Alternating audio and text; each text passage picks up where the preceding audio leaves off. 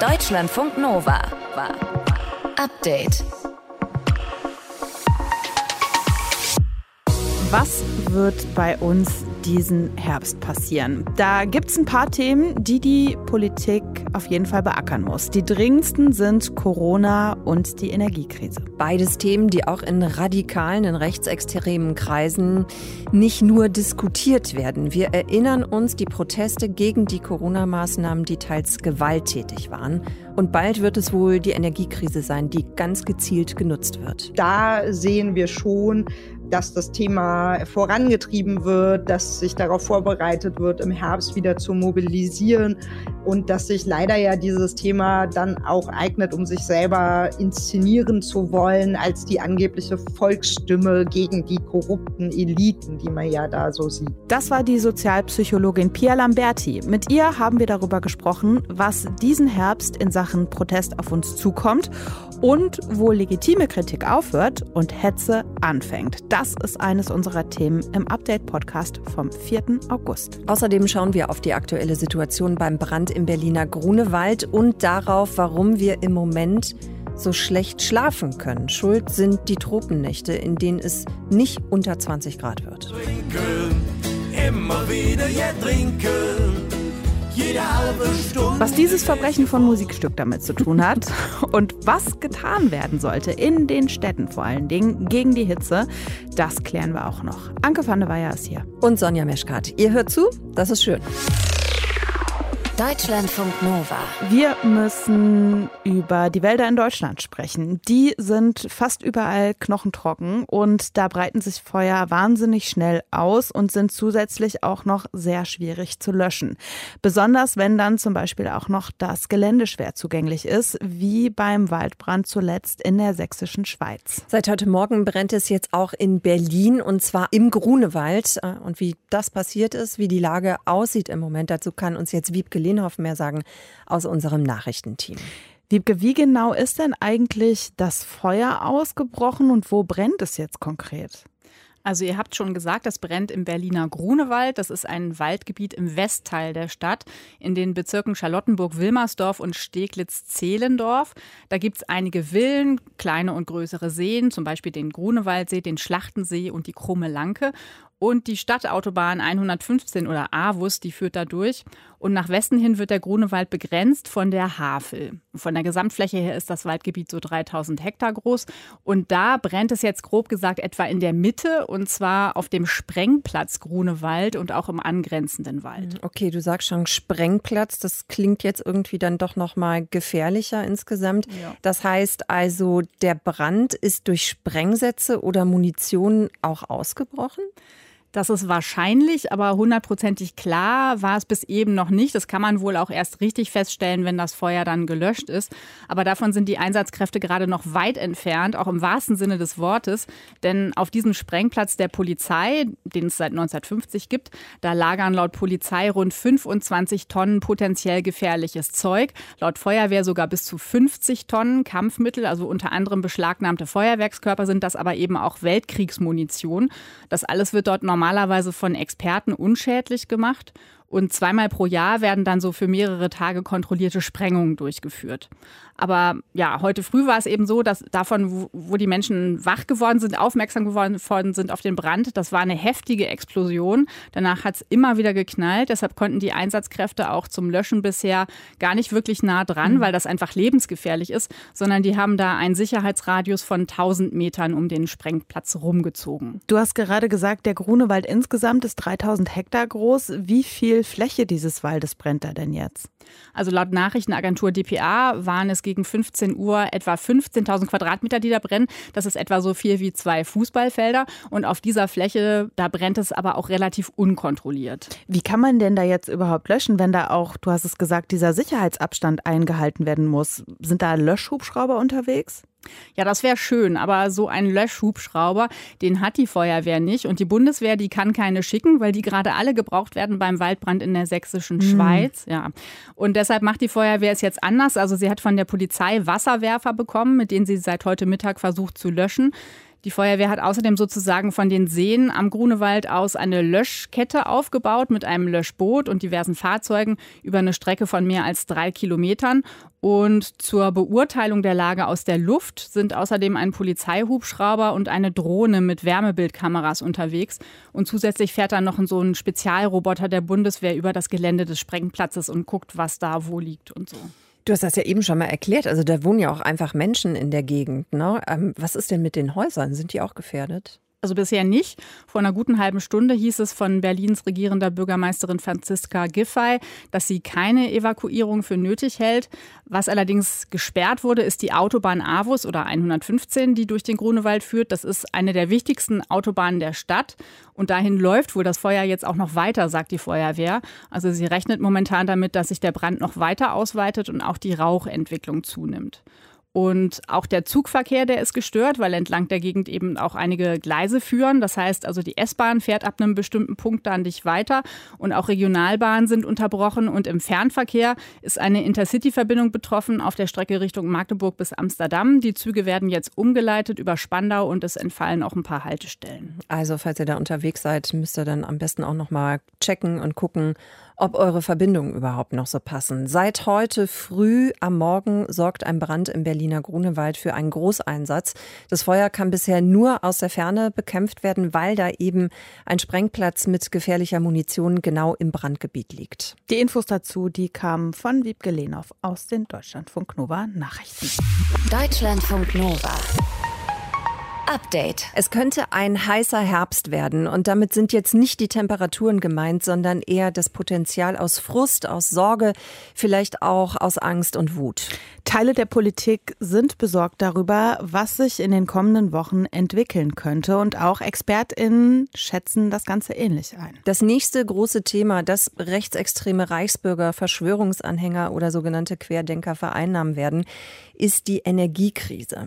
Nach den Protesten gegen die Corona-Maßnahmen wird jetzt für dieses Thema mobil gemacht. Wir haben uns gefragt, wer tut sich denn da eigentlich zusammen? Nachgefragt haben wir bei Pia Lamberti. Sie ist Sozialpsychologin und forscht zur Verbreitung von Verschwörungsmythen. Wir haben sie erstmal gefragt, welches Radikalisierungspotenzial siehst du denn in der aktuellen Lage, also dieser Mischung aus Energiekrise und steigenden Preisen? Also ich finde es wichtig, das erstmal so ein bisschen auseinander zu dröseln. Ähm, wir haben ja eine wirklich angespannte Lage. Für Menschen ist es ja schwierig, durch den Monat zu kommen. Die Gaspreise steigen, da werden ja vermutlich auch hohe Nachzahlungen auf Menschen zukommen. Und das ist ja eine reale Belastung. Und wenn da dann protestiert wird, kann das ja auch ein total wichtiges Korrektiv sein für Regierungshandeln, wenn soziale Gerechtigkeit nicht im Fokus steht. Das heißt, Proteste an sich sind ja erstmal nichts Schlimmes, sondern im Gegenteil ja auch Ausdruck einer demokratischen Gesellschaft. Gefährlich wird es eben dann, wenn Rechtsextreme solche Proteste nutzen, um ihre eigene Agenda voranzutreiben. Und da sehen wir schon, dass das Thema vorangetrieben wird, dass sich darauf vorbereitet wird, im Herbst wieder zu mobilisieren und dass sich leider ja dieses Thema dann auch eignet, um sich selber inszenieren zu wollen als die angebliche Volksstimme gegen die korrupten Eliten, die man ja da so sieht. Hm. Du hast jetzt gerade schon die Rechtsradikalen angesprochen. Formieren sich da noch andere mit dazu? Also welche, welche Gruppen protestieren denn da zusammen? Also im Moment hat man ja auch schon wieder Proteste, die waren ja auch eigentlich nie weg, die waren nur nicht so sichtbar. Ähm, in Berlin gibt's gerade welche, aber ja, man sieht das auch an anderen Orten, dass da eben eigentlich so die das verschwörungsideologische rechtsextreme Milieu auf die Straße geht. Aber dass eben auch weiter dahingehend mobilisiert wird. Die AfD inszeniert sich ja auch gerade als die Volksstimme und ähm, hetzt gegen die Grünen. Wenn ich von Hetze spreche, ist das, äh, heißt das wirklich auch Hetze und nicht Kritik. Kritik ist ja legitim, aber da werden ja dann so Schreckensszenarien gezeichnet. Man ja redet davon, dass eben die Eliten ähm, entweder die Gesellschaft zerstören wollen durch die, gerade die Pläne oder dass das ja alles eigentlich ja in dem Sinne hausgemacht sei, dass man ja nur Nord Stream 2 anmachen müsste und Russland nicht so verteufeln würde. Da gibt es unterschiedliche Narrative, die gerade versucht werden und man schaut dann, was sich am besten verfängt. Auf welche Szenarien müssen wir uns denn bei so potenziellen Protesten konkret einstellen?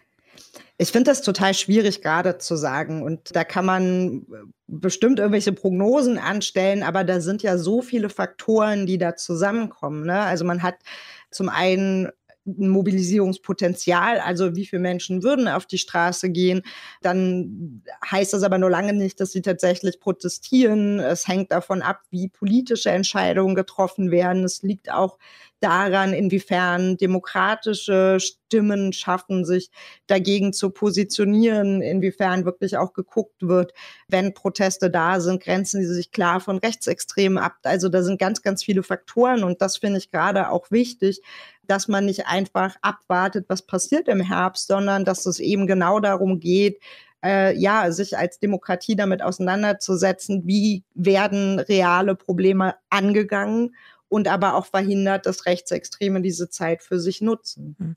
Du hast gerade schon gesagt, also man muss die Zeit eigentlich jetzt eben auch nutzen in politischer Hinsicht. Was ist denn eigentlich mit den Sicherheitsbehörden? Sind die genug auf so eine Situation im Herbst, die kommen könnte, vorbereitet? Ja, das ist immer so eine Frage. Ne? Also ich denke, sie haben es mehr auf dem Schirm als vielleicht noch vorher. Zumindest wird ja mehr darüber gesprochen. Aber ob das dann sich auch so zeigt, ist natürlich eine Frage. Das hängt ja auch davon ab, was für Formate dann versucht werden, von Rechtsextremen zu etablieren.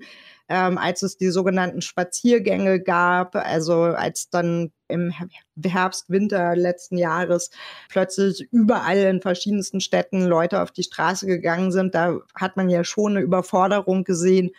Und ich hoffe, dass da jetzt besser mit umgegangen wird. Ich weiß es natürlich nicht, ob das tatsächlich der Fall ist und ob da wirklich ja gute Konzepte da sind. Aber es ist natürlich nicht nur eine Frage der Sicherheitsbehörden, sondern natürlich auch eine politische, ob klar benannt wird, wenn es zu einer rechtsextremen Mobilisierung kommt, dass es eine ist, ob äh, es da auch eine gute Unterstützung gibt von Initiativen vor Ort, die es ja existieren. Es gibt ja wirklich viele, viele tolle Organisationen, Initiativen, die auch dabei helfen können, eben mit realen Problemen umzugehen, auch äh, zu beraten, wenn es eben darum geht, wie gehe ich damit eben rechtsextremen Mobilisierung vor Ort um. Und die sollten jetzt aus meiner Sicht dringend gestärkt werden. Wegen der Energiekrise könnte es im Herbst wieder Proteste geben, und zwar von radikalen Gruppen. Einschätzungen dazu von Pia Lamberti. Deutschlandfunk Nova. Update. Kennt ihr dieses Gefühl aus den letzten Nächten? Ihr seid so im Halbschlaf und merkt aber, dass euer T-Shirt so vorne an der Brust oder hinten oh. am Rücken schon mm. komplett nass geschwitzt ist. Ja, das mit dem Schlafen im Moment ist so eine Sache, ne? Klappt nicht so richtig gut. Das kann durchaus eben an der Hitze liegen. Wir haben ja im Moment diese tropischen Nächte. Ne? Das heißt, dass wir eben auch nachts temperaturmäßig nicht unter 20 Grad kommen. Das war letzte Nacht so und das wird auch diese Nacht so sein. Warum uns das so dermaßen fertig macht und wie wir uns aber auch Abhilfe schaffen können, das klären wir jetzt mit Deutschlandfunk Nova Reporter Christian Schmidt. Christian, warum ist denn diese 20 Grad Marke eigentlich so wichtig? Ja, die 20 Grad, das wäre so eine magische Grenze. Ne? Wenn die Temperaturen unter diese Grenze fallen würden, dann hat unsere Umgebung die Chance abzukühlen. Mhm. Am wichtigsten ist das ja gerade ja, für unsere Wohnungen. Wir merken das. Die haben sich in den letzten Tagen ja ordentlich aufgeheizt. Und weil eben jetzt sogar auch die Nächte so heiß sind, kann sich die Wohnung gar nicht mehr abkühlen und auch im Schlafzimmer ist es viel zu warm. Und dann pennen wir schlecht, klar, sagt Ingo Vize, der ist Schlafforscher an der Charité Berlin. Also wir schlafen ja genau deswegen nachts, ne, weil es dunkel ist, weil es kühl ist, die Körpertemperatur sinkt, wir wollen noch Körpertemperatur abgeben. Ja, das wäre wichtig für uns. Die Blutgefäße erweitern sich dann, der Blutdruck, der sinkt und wir können uns schön entspannen. Aber ist ja schwer, gerade wenn es so warm ist. Die Hitze ist ein Wegreiz. Äh, wenn wir Pech haben, schlafen wir schlechter wieder ein. Das trifft für alle zu, die sensibel oder schlecht schlafen. Äh, aber ansonsten durch dieses ständige Wachwerden ähm, natürlich leidet vornehmlich der Tief, aber später auch dann der Traumschlaf. Jetzt muss man sagen, Tropennächte bedeuten mehr als einfach nur schlecht schlafen. Wahrscheinlich haben da ja dann auch Menschen äh, deutlich mehr damit zu kämpfen, ja, die vielleicht eben auch schon älter sind oder die krank sind. Ja, und man kann anhand von so Hitzerekorden immer sehr genau ablesen, wie gefährlich solche Temperaturen für Menschen sind, wenn es nachts eben nicht mehr abkühlt. In unserer Altersklasse, wenn wir gesund sind, dann sind wir vielleicht höchstens müde oder schwach, bringen nichts zustande, können uns nicht mehr konzentrieren, merken wir ja gerade alle. Für ältere und kranke Menschen kann das allerdings schon gefährlich werden. Und wenn man mal auf die Übersterblichkeit guckt, also so Zeiten, an denen wirklich mehr Menschen sterben als sonst im Durchschnitt, dann sind das bis zu 50 Prozent mehr in Tropennächten. Was heißt das dann konkret in Zahlen? Wir können da mal, es gibt Statistiken aus dem Rekordsommer 2018. Da war der heißeste Sommer seit Beginn der Wetteraufzeichnung mit der heißeste Sommer, also der viertheißeste. Viele Tropennächte gab es da und da haben wir 10.000 Menschen, die nachweislich infolge der großen Hitze gestorben sind. Mhm. Also wir haben das ja hier auch schon gemacht, ne? Die ganzen Hitze-Tipps hoch und runter gebetet. Gerne nochmal, viel trinken, Wohnung dunkel machen, nur nachts lüften und so weiter und so fort. Müsste denn da an anderer Stelle auch einfach mehr passieren? Also können die Städte selbst irgendwas machen? Das könnten sie auf jeden Fall. Das machen nur wenige. Also natürlich sind Rettungsdienste an solchen Tagen in besonderer Einsatzbereitschaft. Die wissen Bescheid, wenn es die Personaldecke dann zulässt. Das wird aber auch in den kommenden Jahrzehnten tatsächlich eine Herausforderung für die Stadtplanung. Es gibt aber zum Beispiel Straßenbelege, die Hitze nicht so stark abgeben oder man könnte mehr Gewässer in Parks haben, die Verdunstungskälte entstehen lassen oder Stichwort Bepflanzung. Aber all das müsste halt irgendwie ne, geldausgebefähig sein. Das sagt Verena Göppert vom Deutschen Städtetag. Einfache Utopie, mehr Bäume in der Stadt. Jeder, der in eine Allee tritt, wo Bäume sind, spürt ja sofort, was für eine kühlende Wirkung dieses Grün hat. Und das ist aber nicht von heute auf morgen hinzubekommen. Da brauchen wir einen langen Atem. Und da brauchen wir auch Unterstützung von Bund und auch von den Ländern, um diese Dinge auch finanzieren zu können. Also wir brauchen Kohle. Und mit gutem Beispiel versucht übrigens die Stadt Köln voranzugehen. Die hat einen Hitzeaktionsplan ins Leben gerufen. Wie sieht dieser Hitzeaktionsplan genau aus? Da sind verschiedene Maßnahmen vorgesehen, zum Beispiel, dass öffentliche Gebäude besser gegen Hitze geschützt werden, durch Dämmung zum Beispiel. Es gibt ein Hitzewarnsystem auf der Internetseite der Stadt und an ältere Menschen werden Flyer verteilt, dass eben die Leute auf dem Schirm haben, Leute, Hitze kann auch gefährlich sein. Und Köln wäre nicht Köln, wenn die Stadt nicht auch einen offiziellen Hitzewarn-Song hätte, mit gut gemeinten Ratschlägen. Ein Hitze, Hau rein, ein, ja, bitte. ein Warnsong auf ganzer Ebene, würde ich mal sagen, ne? Keine Alkohol trinken, immer wieder ja trinken. Jede halbe Stunde Gläschen voll. Ich finde es so schön. Ich habe ihn siebenmal gehört heute. Komplette Ja. Länge. Du, Also kann man auf ist die jeden Hitze Fall auch auf den jeden Seiten Fall der Kopf Stadt hören. schon. Also Stadt Köln ist anscheinend besorgt, dass die Leute bei 40 Grad eher zum kühlen Bierchen statt zum Wasser greifen. Das will uns dieser Text sagen. Ja, und ich vermute mal, du singst dann gleich fröhlich weiter bei dir, ne? Christian. Ab 20 Aber Uhr lass darf uns, man. lass uns nicht dran teilhaben. Wir hatten äh, jetzt schon mal einen sehr schönen Einblick. So ein spezieller Hit auch irgendwie dann. Ich glaube, der kommt. Ich glaube, wenn man sich den Oder? siebenmal Grower. reingehauen Ja, hat. gern geschehen dann, für den ähm, ähm, ja. Ohrwurm. Ja. Es ist ein Grower. Also, wir alle haben im Moment zu kämpfen mit den sogenannten tropischen Nächten. Also, das heißt, es kühlt nicht runter äh, auf unter 20 Grad im Moment. Und das heißt dann eben wiederum, unsere Umgebung und unsere Körper, die kühlen nicht mehr richtig ab. Die Infos und den Song dazu, den hat äh, Deutschlandfunk Nova-Reporter Christian Schmidt. Deutschlandfunk Nova. Update. Das war ein riesiger Schlag und eine unfassbar große Detonation. Mehr als 200 Menschen sind gestorben und tausende Menschen sind verletzt worden. Es geht um die Explosion in der libanesischen Hauptstadt Beirut. Das ist heute genau zwei Jahre her. Im Hafen sind damals tausende Tonnen Ammoniumnitrat explodiert, das dort gelagert worden ist. Das ist ein Salz, das ist eben hochexplosiv. Bis heute kämpfen die Menschen im Libanon ähm, mit den Folgen dieser Explosion. Damit das massive Leid auch aufzuarbeiten, sprechen wir drüber mit Thilo Spanhiel, unserem Korrespondenten im Libanon, im Moment in Beirut unterwegs. Thilo, im vorigen Jahr, da hat es am Jahrestag gewaltsame Proteste gegeben. Wie ist die Lage in der Stadt heute? Heute ist sie unglaublich ruhig, also fast ein bisschen gespenstisch. Wenn man hier durch die Gegend läuft, dann gibt es weder Proteste noch irgendetwas anderes aktuell. Es ist allerdings nachher ein Gedenkmarsch angekündigt und nach unserem Gespräch werde ich auch sofort dahin gehen und mir das auch nochmal anschauen, dort nochmal mit ein paar Leuten sprechen. Aber große Ausschreitungen oder gewaltsame Proteste gibt es nicht heute. Wie sieht es denn eigentlich zwei Jahre nach der Explosion in der Stadt aus? Also wir haben zumindest hier auch mitbekommen, dass ja erst in dieser Woche Silos eingestürzt sind, wieder im Hafen. Ja, ich war gestern unten am Hafen und ähm, ja, es ist so ein bisschen eine gespaltene Realität hier in Beirut. Auf der einen Seite sieht man noch ganz, ganz viel von der Explosion. Also es liegen noch überall Trümmerteile rum. Die ähm, Silos, die du gerade angesprochen hast, die stehen noch, beziehungsweise bröckeln sie langsam vor sich hin. Und auch die Häuser, diese Explosion hat ja sehr nah an der Beiruter Innenstadt stattgefunden und viele, viele Häuser sind zerstört worden. Fast 300.000 Menschen sind obdachlos geworden. Einige Häuser, wenn man unten am Hafen ist, sind wieder aufgebaut, sehen schick und modern aus. Da sieht man, dass da Geld aus dem Ausland gekommen ist, dass da frische Dollar von außen gekommen sind.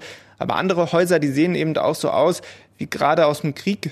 Also als wäre da gerade eine Bombe neben ihnen explodiert. Da sind immer noch keine Fensterscheiben eingebaut.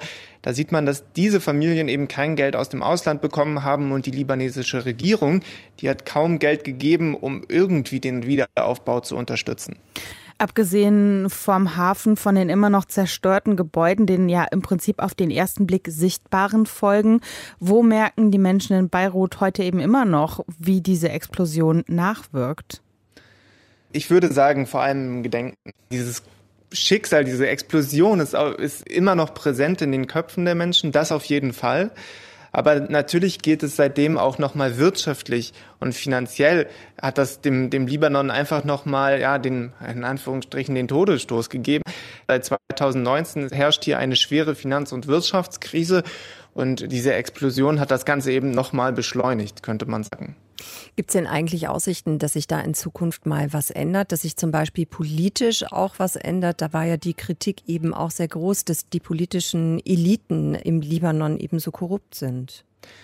Ja, viel Hoffnung gibt es da nicht, muss ich sagen. Auch die Libanesen und Libanesinnen haben größtenteils die Hoffnung aufgegeben. Das liegt auch daran, dass die Laut Verfassung ist festgeschrieben, dass die unterschiedlichen Religionsgruppen im Libanon unterschiedliche Ministerposten zugesprochen bekommen, unterschiedliche Verantwortlichkeiten zugesprochen bekommen. Das hört sich von außen, finde ich, immer erstmal total gut an. Aber das sorgt eben auch dafür, dass die politische Elite ja ihre Pfrunde ungern aufgeben möchte und wenig von dieser Verantwortung, von diesem Einfluss aufgeben möchte und daran festhält. Und für Reformen müsste man den Status quo ja eigentlich hinterfragen, müsste man eben mal an die Macht rangehen und das tut eben keiner der Verantwortlichen und deswegen glaubt hier keiner daran, dass sich irgendwann in der näheren Zukunft was verändern wird.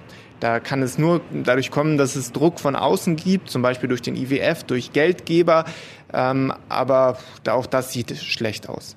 Heute vor zwei Jahren gab es die große, massive Explosion im Hafen von Beirut. Wie die Lage heute ist, wir haben darüber gesprochen mit unserem Korrespondenten für die Region, mit Thilo Spanhiel. Der, wie gesagt, auch in Beirut ist. Und es gab ein paar Probleme mit der Leitung. Sorry an dieser Stelle da.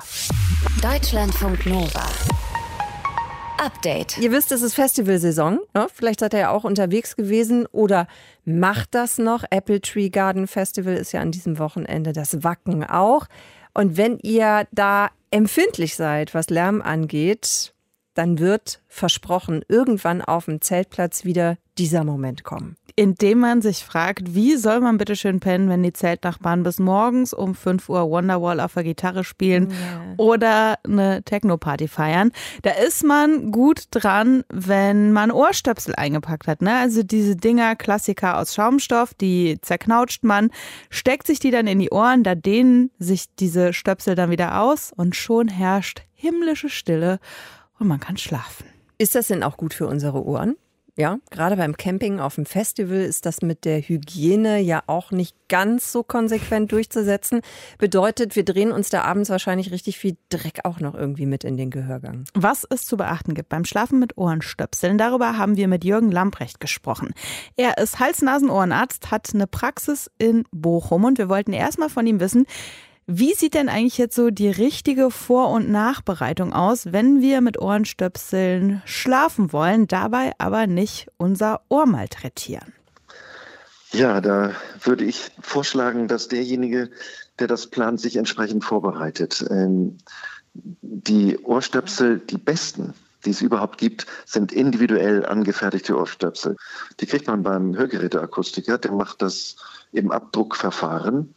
Die passen also nur für mich und für niemand anderen und die sind perfekt. Die kann man einstellen in äh, stark, mittel und leicht. Leicht ist so für jemanden, der irgendwo im Hotel schläft und da ist in der Nähe ein Fahrstuhl, den will er nicht hören, dann setzt er sich diese Dinge ein. Mittel ist, äh, wenn man schlafen will und arbeiten will in lauter Umgebung, so beliebte Straße drumherum oder ein Schnarcher. Und äh, stark braucht man für Lärm am Arbeitsplatz. Die sind aber ja höchstwahrscheinlich relativ teuer und die kann ja. sich ja wahrscheinlich auch nicht jede Person leisten. Was sagen Sie denn, ist so, ich sag mal, die zweitbeste Alternative? Die zweitbeste Alternative ist, Sie machen sich den Ohrstöpsel selbst. Also Sie nehmen Watte, richtige, normale Watte und äh, zupfen die so ein bisschen auseinander und legen die in Ihre Handfläche, in Ihren Handteller. Dazu kommt eine ordentliche Masse Hautcreme und die schmieren sie da rein und machen daraus einen hübschen, netten Klumpen, besser zwei. Und ein Klumpen kommt rechts in das Ohr, in die Ohrmuschel, nicht in den Gehörgang, sondern nur in die Ohrmuschel, richtig schön dicht machen und auf der anderen Seite auch. Und dann ist das so wie ein, mittlerer, ein mittleres Ohrpassstück. Was ist denn mit den Ohrstöpseln, die man einfach auch so in der Drogerie kriegt, die so aus Schaumstoff sind? Was sagen Sie zu denen? Ich glaube, das sind ja so ganz gängige, kriegt man auf Konzerten, liegen vielleicht auch äh, auf dem Nachttisch zu Hause oder so. Kann man auch machen. Die sind natürlich nicht individuell angepasst, sondern die sind für alle. Und äh, die muss man dann so ein bisschen reindrücken, damit die dann genau in meinen Gehörgang passen. Wenn die nicht dicht sind, dann nützen sie ja nichts. Und äh, das ist dann der Nachteil. Meistens funktioniert das gut, meistens geht das Ganze gut, aber wenn es im Ohr ein bisschen feucht ist, man hat geschwitzt, man hat getanzt, äh, man hat geduscht, ich weiß nicht, dann ist da noch Flüssigkeit drin, Feuchtigkeit drin, dann entsteht unter dem Stöpsel so eine kleine feuchte Kammer und die mechanische Belastung beim Reindrehen äh, führt dazu, dass äh, sich eine Gehörgangsentzündung ausbilden kann. Ich will das nicht dramatisieren, das passiert nur eher selten, aber es kann passieren. Mhm. Und insofern ist es äh, erst der Merksatz, den man sich merken soll an dieser Stelle, der lautet, alles was schmutzig ist, alles was feucht ist und mechanische Belastung im Gehörgang ist schlecht. Ah, das eher nicht, okay. Es gibt ja auch Menschen, äh, die das dann wirklich jede Nacht verwenden, Ohrstöpsel, welche Art auch immer, individuell auch angepasst oder eben die aus dem Drogeriemarkt zum Beispiel, weil Menschen nebenan schnarchen oder die Nachbarn sind laut, wie auch immer. Kann das problematisch werden, wenn man die ständig benutzt? Gleiches Thema. Wer ständig benutzt, dessen Wahrscheinlichkeit, irgendwann einmal so eine Gehörgangsentzündung zu erleben, steigt. Mhm. Je öfter man das macht, desto eher ist die Chance, dass das irgendwie nicht ganz sauber war oder dass es irgendwie feucht im Ohr ist. Und dann kommt wieder dieser Satz, wo es feucht ist und wo mechanische Belastung ist, womöglich auch noch Schmutz, da gibt es eine Gehörgangsentzündung. Aber wenn man jetzt mal alle Vorsichtsmaßnahmen beachtet, ist es dann auch irgendwie problematisch fürs Ohr oder sagt man dann so, okay, dann schläft man halt mit den Ohrstöpseln und dann ist es so? Ja, das würde ich so sagen. Also wenn diese Gehörgangsentzündung nicht eintritt, dann bleibt nur noch ein, aber das ist kein echter Nachteil, aber ein Phänomen, dass manche Menschen sich so sehr daran gewöhnen, dass sie nicht mehr ohne Ohrstöpsel können. Kann man sich da auch wieder desensibilisieren, wenn dieser Zustand eintreten sollte? Ja, das ist richtig. Also das kann man. Ich, ich mache das immer gerne, wenn es um das Thema Lärm geht. Und als Hals-, Nasen-, Ohrenarzt habe ich ja häufig mit Lärm zu tun dann sage ich den Leuten immer, ähm, stört euch der Lärm denn wirklich?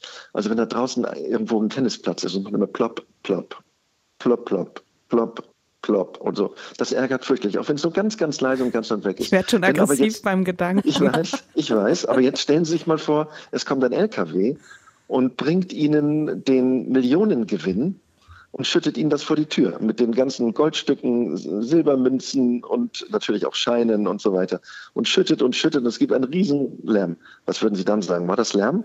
Wenn ich vorher wüsste, dass der LKW das Geld hat, dann, dann würde ich mich freuen. Dann wären wir tolerant. So ist, es. so ist es. Ich will damit sagen, Lärm und Lärm sind sehr verschieden. Also sehr, sehr laut ist schlecht. Aber bei mittel oder bei klein, da fangen die psychischen Dinge an. Und man kann sich, ich behaupte das, man kann sich vorstellen, dass es eigentlich gar nichts Schlimmes ist und dann kommt man ganz gut zurecht.